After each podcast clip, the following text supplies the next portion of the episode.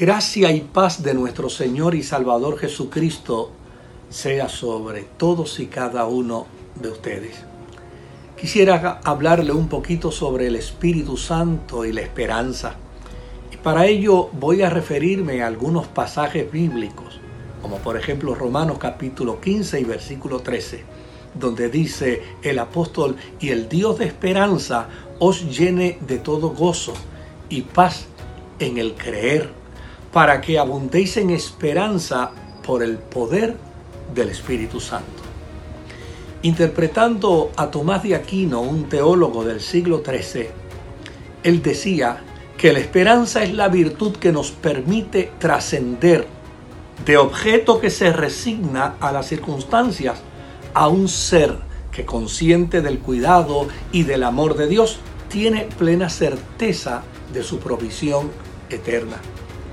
La esperanza nos permite un estado de ánimo trascendente basado en la expectativa de que algo bueno sucederá en medio de las circunstancias adversas.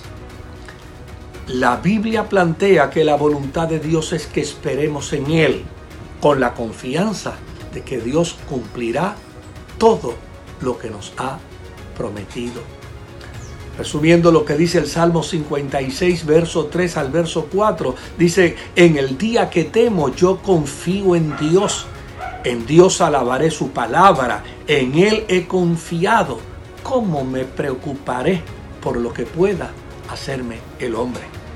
El salmista también lo resumimos del Salmo 62, versos 5 al 8, donde dice, alma mía, en Dios solamente reposa, porque Él mi esperanza. También el Salmo 65 y en el versículo 5 nos dice, con tremendas cosas Dios nos responderá en su justicia, porque Dios es el Dios de nuestra salvación. Y por último, Zacarías en el capítulo 9 y en el versículo 12 nos plantea y nos dice, volveos a la fortaleza, oh prisioneros, porque a partir de hoy los restauraré doblemente.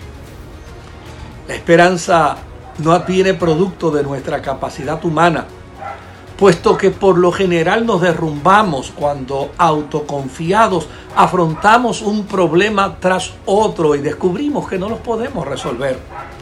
La esperanza más bien proviene del Espíritu Santo que se nos ha dado quien nos anima a entender que las promesas y el cuidado providencial de Dios son ilimitados e infinitos. Es mediante la esperanza producida en nosotros por ese Espíritu Santo que podemos hablar de resurrección, que podemos hablar de salvación, que podemos hablar de la justicia de Dios en favor nuestro es como resultado de la esperanza que podemos hablar de la vida eterna, de ser semejantes, de ser semejantes a Jesucristo. Es por ello, mis amados hermanos, que esa flama de esperanza no puede extinguirse a pesar de los conflictos, a pesar de los dolores, a pesar de las angustias que podamos experimentar, no podemos darnos el lujo de que la esperanza se desvanezca, de que la esperanza se apague. El Espíritu Santo en nosotros se encarga de hacernos saber que estamos en las manos de un Dios vivo, que su gracia en nosotros está garantizada por la persona de Jesucristo, que siempre habrá esperanza, que la esperanza permanecerá por siempre en nuestras vidas, porque siempre, escucha bien, siempre nos acompañará el Espíritu Santo.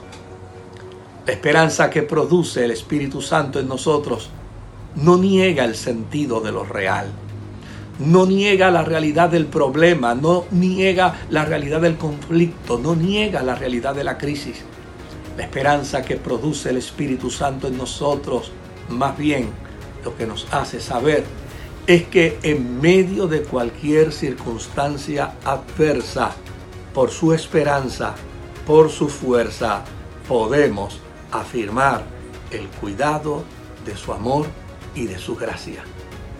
Vive hoy en la esperanza. Sostente en la esperanza. Dios hará lo demás. Dios te bendiga.